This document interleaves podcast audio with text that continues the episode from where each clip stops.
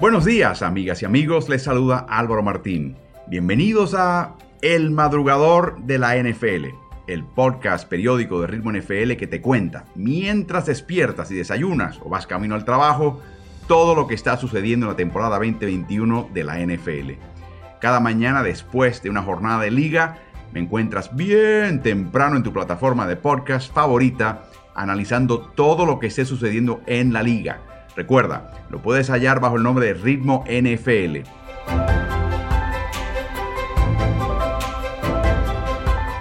Vamos a arrancar el episodio de hoy. Bienvenidos.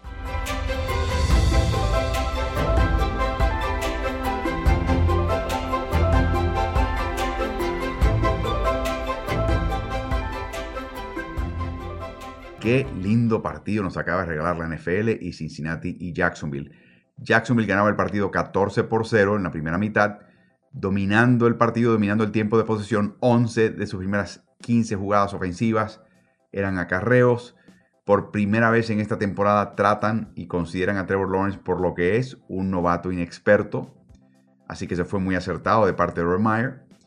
Y tiene la virtud de que si controlas el reloj y acarreas tanto, sacas del campo al mejor quarterback de los dos, que era Joey Burrows, en este choque de los últimos dos ganadores del Heisman últimas dos selecciones, primerísimas selecciones del sorteo. ¿Qué pasó en la segunda mitad? Bueno, antes de llegar a ese punto, déjame tocar el tema de Trevor Lawrence. En la quinta jugada ofensiva en la primera serie, tienen que pedir tiempo. No estaba listo. Ese ha sido el resumen de la, carrera breve de Lawrence en la NFL. Llega tarde, está un poquito lento. Eso no es tema de que debe preocupar mucho a Jacksonville, eso es inexperiencia. Entonces los pases no llegan a tiempo. La decisión de lanzar no es exactamente a tiempo, está un poquito retrasada. Cuando termina la jugada se embeleza y no se prepara la próxima. Em, no está anticipando situaciones. Ese es lo que le pasa a ese tipo de quarterback cuando hace este tipo de cambio a de nivel. ¿Qué hicieron ellos? Vamos a simplificarle, vamos a carrear, vamos a tratarlo con un quarterback que no es una primera selección de primera vuelta vamos a tratarlo como un quarterback inexperto que no tiene todas las facultades. En otras palabras, un quarterback reserva, un backup, el número 2. Y fue inteligente.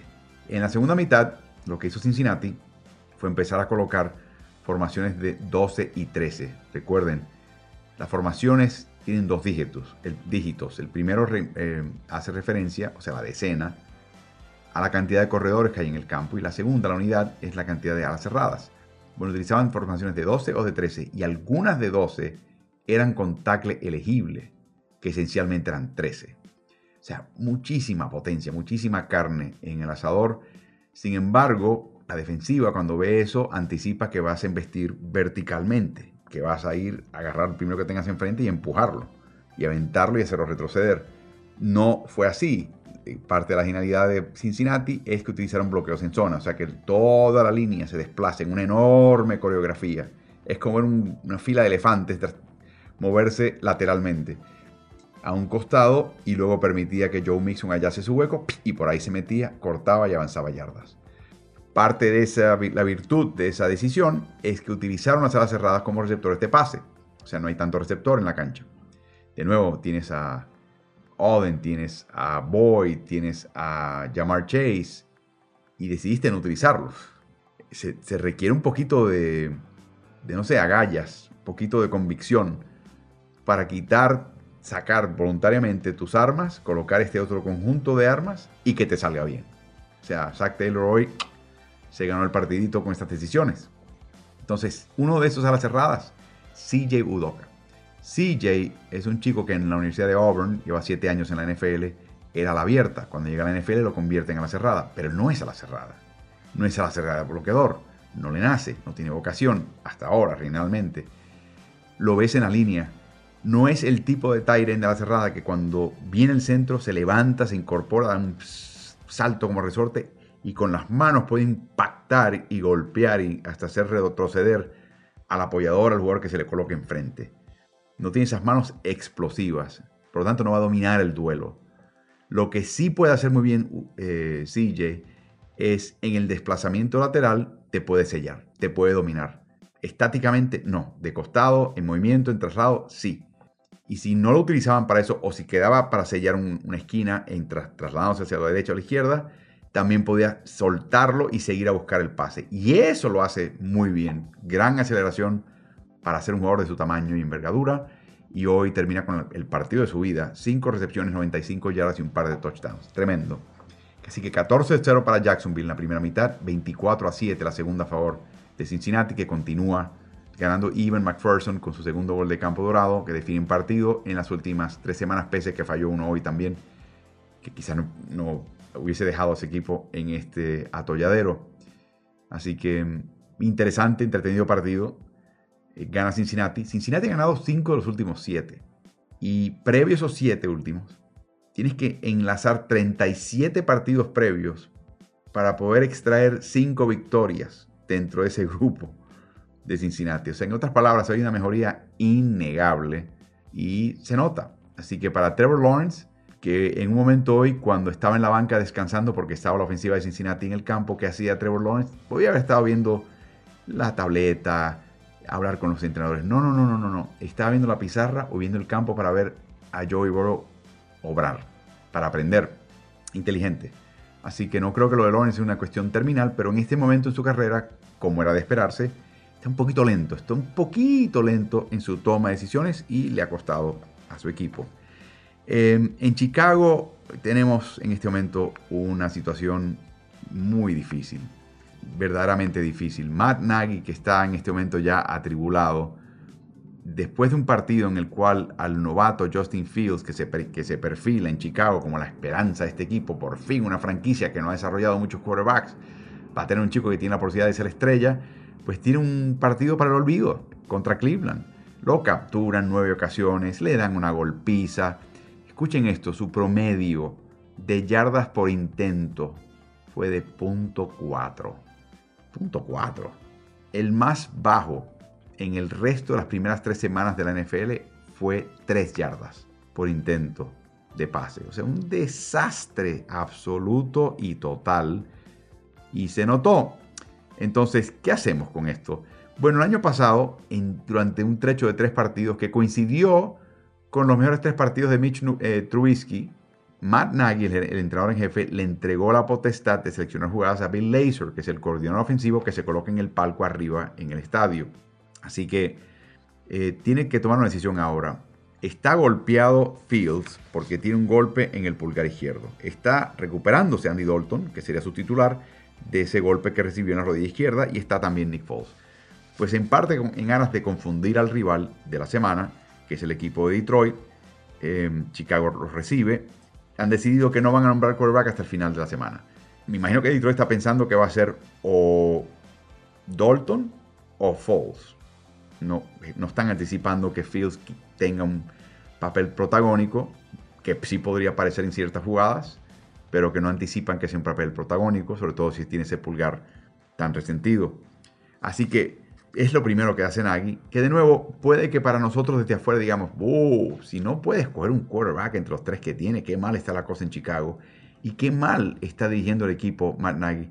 Puede que Matt Nagy le haya dicho al equipo ya claramente, mira, va a ser X o Y el titular, el que va a iniciar el partido, el que se va a encargar de, de llevarnos a la victoria pero para consumo externo vamos a confundir a todo el mundo y decir que nadie sabe quién va a ser el quarterback hasta el final. Eso es el pan de cada día un equipo NFL, así que ese podría ser el caso. Pero el anuncio de que nadie podría de vuelta concederle a Laser la potestad de seleccionar jugadas es interesante. Y ahí la gente lo puede interpretar, el, público, como, uff, eso es una señal de debilidad. Porque si Nagy podría hacer algo, era, es un genio ofensivo, ¿no? es la selección de jugadas. Es como una especie de el equivalente en Chicago de un Kyle Shanahan, en el sentido de que está ahí para, por eso y es para eso. Así que, ¿por qué si supuestamente es un genio ofensivo del árbol genealógico de Andy Reid, le está entregando la potestad de seleccionar jugadas a Bill Lazor? Bueno, porque quizás se da cuenta que hay algo ahí, que quizás hay una diferencia y que Lazor en ese sentido tenga un instinto un poquito mejor. Recuerden que lo hizo el año pasado, entre las semanas 10 y 16, donde estuvo a cargo Lazor Así que es interesante ver cómo Laser, por ejemplo, prefiere más paquetes de personal con dos a las cerradas, paquetes 12. El doble de la proporción de jugadas que lo que lo prefiere Nagy, que prefiere personal 11, o sea, un corredor, un a la cerrada y tres a las abiertas. Laser, por ejemplo, eh, prefiere utilizar mucho menos formaciones sin corredor. A Nagy le encantan un poquito más. Nagy prefiere abrumadoramente que su quarterback esté en formación escopeta, 77% de los downs iniciales, primer y segundo down. Bajo Laser, el año pasado, esos primeros downs, 66%, un poquito menos. Laser prefiere el play action, la jugada de finta y pase. No tanto así. Nagy, que de nuevo es su patrón, es el mismo libro de jugadas, es que seleccionas de esas jugadas que genera estas pequeñas diferencias. Por ejemplo, Trubisky utilizó muchísimo el play action y con le surtió buen efecto. Con false no el año pasado. Así que, y, el, y el play action de Trubisky fue selecciones de Laser, no de Nagy. Así que es algo verdaderamente bien, bien interesante. Y por supuesto, eh, también qué tipo de corredor utilizas. Laser prefiere a Montgomery. El año pasado lo prefirió. Y le dio 5 acarreos más por partido de promedio. Y con el mismo personal, la misma línea ofensiva, aunque eran rivales distintos, hay que señalar, le sacó 2 yardas más de promedio. O sea, el promedio de bajo Nagy con Montgomery era 3.6 yardas, 5.6 bajo Laser. De nuevo, mismo libro de jugadas, mismo personal, es verdad, rivales distintos, pero una diferencia marcada. Y te das cuenta ahora por qué quizás Nagy está pensando hacer eso, que Nagy lo que en este momento quiere hacer es preservar su puesto, la chamba, quedarse como entrenador en jefe de los Chicago Bears. Así que es algo bien interesante lo que está pasando en Chicago eh, y veremos. Ah, otra cosa bien interesante, los pases cuando los selecciona la jugada Nagy son, se proyectan de forma más profunda, o sea, van más lejos de la línea de golpeo. Sobrevuelan la línea de golpeo por 3 yardas de promedio, por ejemplo, más que los de Nagy. La diferencia es que el diseño y selección de jugadas de Laser trae yardas tras recepción y no así Nagy. O sea, Nagy va más profundo, pero está el, el receptor típicamente de espalda al defensa, encarando, enfrentando el quarterback, atrapa el pase y ahí mismo lo taclean y lo derriban. En el caso de Laser, diseña jugadas y selecciona jugadas para que el pase le llegue al corredor en pleno acarreo, que es un principio importante de la ofensiva Andy Reid, y que ese receptor pueda seguir avanzando, que el, pase y la trayectoria del balón no lo haga trastabillar, ni dudar, ni frenar, sino que, que lo lleve a avanzar yardas tras la recepción. Así que, de nuevo, fascinante ver esto. Esto no se ve todos los días en la NFL, donde tienes el mismo libro de jugadas, esencialmente el mismo personal, pero al dos personas seleccionar jugadas, el equipo tiene rendimientos distintos. Fascinante, fascinante. No quiere decir que necesariamente que Laser sea mejor que Nagy, que Nagy no sirve para nada. No, no, no. Eh, son cosas distintas y, de nuevo, mucho tiene que ver con el rival. Los rivales que le tocaron a Laser el año pasado fueron generalmente un poquito más fáciles que lo la complicada primera parte de la temporada el año pasado. Un tercer tema que quiero cubrir hoy es el libro de Seth Wickersham. Seth Wickersham es un periodista que se ha dedicado en los últimos, yo te diría, 5, 4, 5 años, aunque escribe de todo y de todo tipo de tema, ha estado dedicándole muchísimo tiempo a los Patriotas de Nueva Inglaterra, que es un equipo que, como ustedes saben, es un equipo absolutamente hermético, donde Bill Belichick es la filosofía de Bill Parcells que dice que la información entra a nuestro recinto, pero nunca sale. O sea, escuchemos, espiemos, averigüemos, pero no suelten prenda alguna. Bueno, este libro está repleto de anécdotas. Algunas les parecerá chismes de comadrona, y puede que lo sea. O sea, yo tiendo a descontar un poquito algunas de estas historias, porque hasta cierto punto, hasta lo que se menciona podría ser un humor negro y él no lo captó así, la persona que le, así, le hizo el cuento no lo vio así. Y les voy a explicar, por ejemplo, más adelante. Pero habla de la dinámica interpersonal entre el propietario del equipo Bob Kraft, el entrenador en jefe Bill Belichick y el hasta entonces quarterback estrella Tom Brady. Eh, por ejemplo, Brady ya una vez llegó la decisión de irse de Nueva Inglaterra y abandonar el equipo después de dos décadas llama a Bob Kraft, va a su casa, hablan, le cuenta su decisión, inclusive se dice que ambos lloraron, la emoción los abrumó, pero obviamente Kraft lo aceptó porque lo considera un hijo y él quería lo mejor para su hijo y si su hijo pensaba que lo mejor era irse de la casa, pues nada, es lo que tú quieras, te quiero ver contento. Hizo el mismo esfuerzo para dar con Bill Belichick y le llamó, eh, le dijeron que, que estaba muy ocupado y que iba a tener que hacer una llamada telefónica. Belichick niega eso, pero esto yo lo he escuchado ya por muchísimo tiempo. Esto no es nuevo, pero apareció en el libro. El libro se llama en inglés Better They Fear You, mejor que te teman, que es el lema que le aplican a Bill Belichick, que prefiere ser mucho más temido que querido.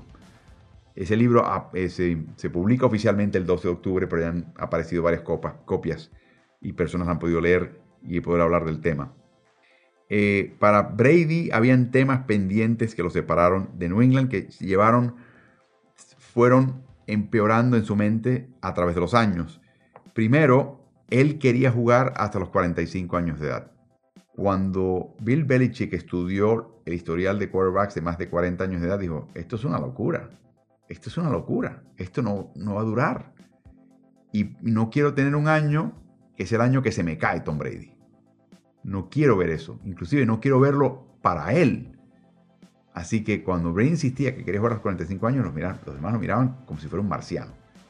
De piel púrpura, con dos antenas y tres ojos.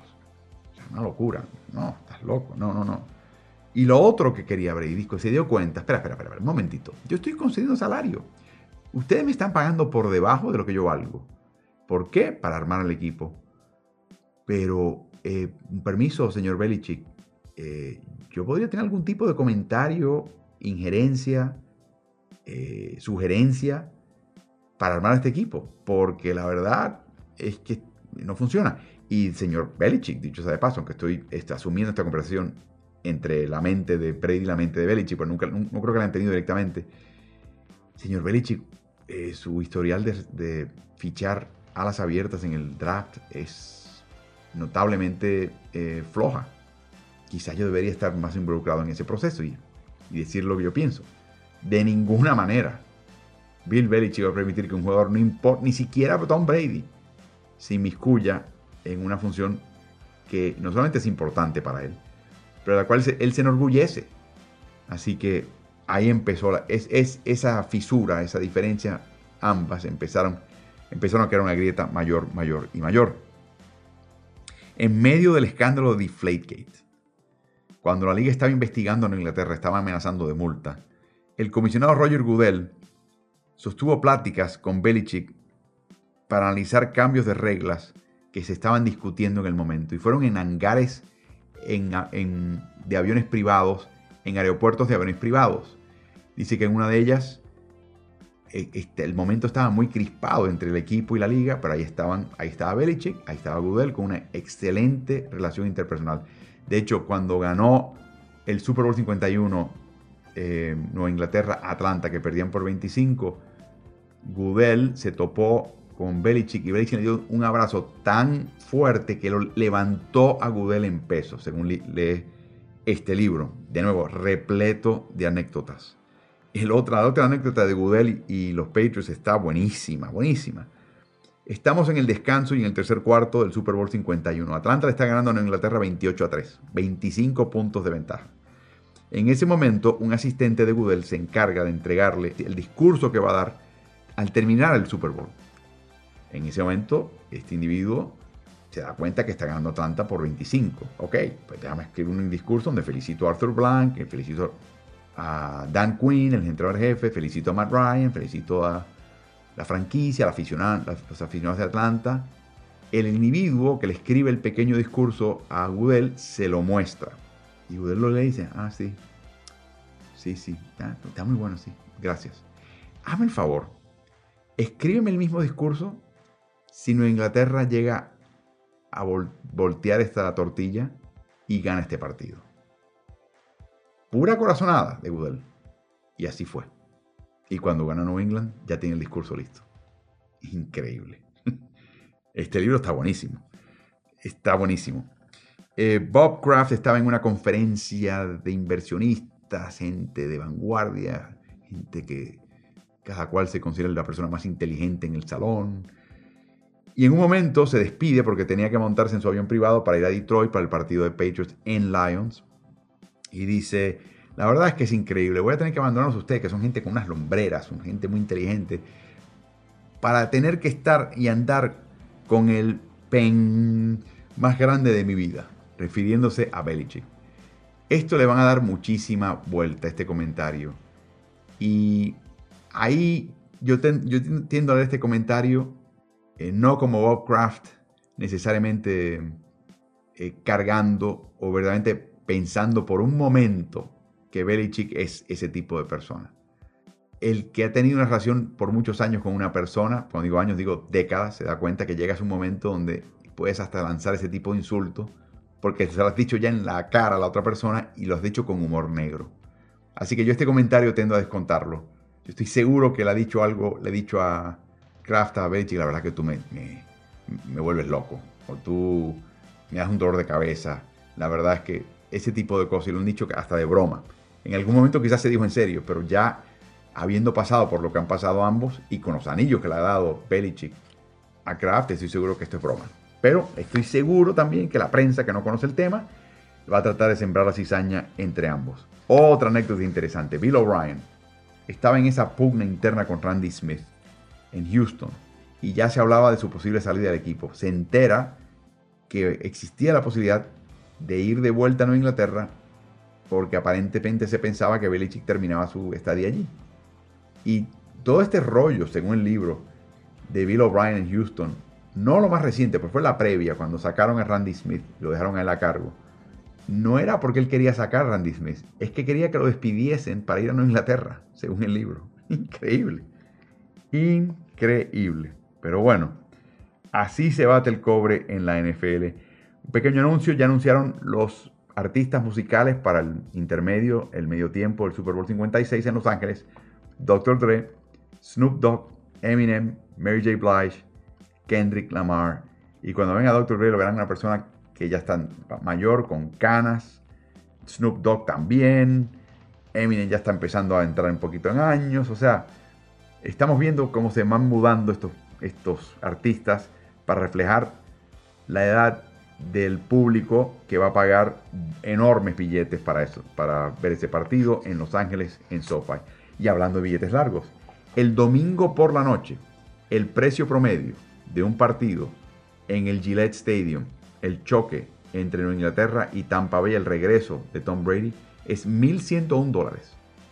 En la historia de partidos en Boston, temporada regular o postemporada, sin importar liga, ese 1.101 dólares por boleto promedio en ese estadio es solamente superado por el séptimo y decisivo partido del juego de Copa Stanley del 2019 de los Boston Bruins.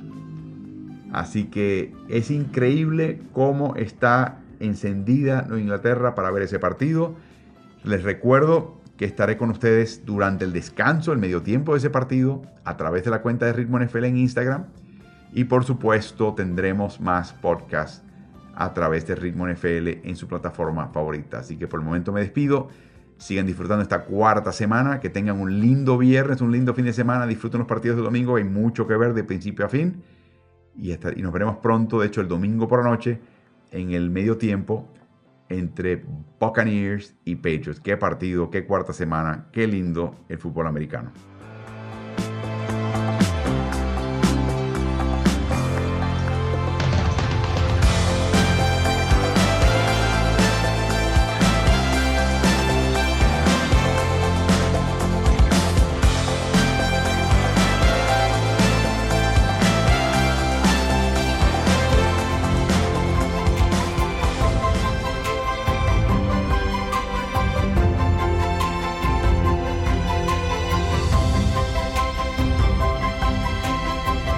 Muy agradecido por acompañarme en el madrugador de la NFL, el podcast de Ritmo NFL de hoy. Si te gusta este podcast, acuérdate de calificarlo en la plataforma en la cual nos estás escuchando. Quiero invitarte también a que sigas Ritmo NFL, no solamente en tu plataforma de podcast favorita, pero también en Facebook, en Instagram y Twitter, y a que veas mis videos en el canal de YouTube el que vas a hallar bajo el nombre de Ritmo NBA-NFL. Así que suscríbete y te espero en el próximo episodio.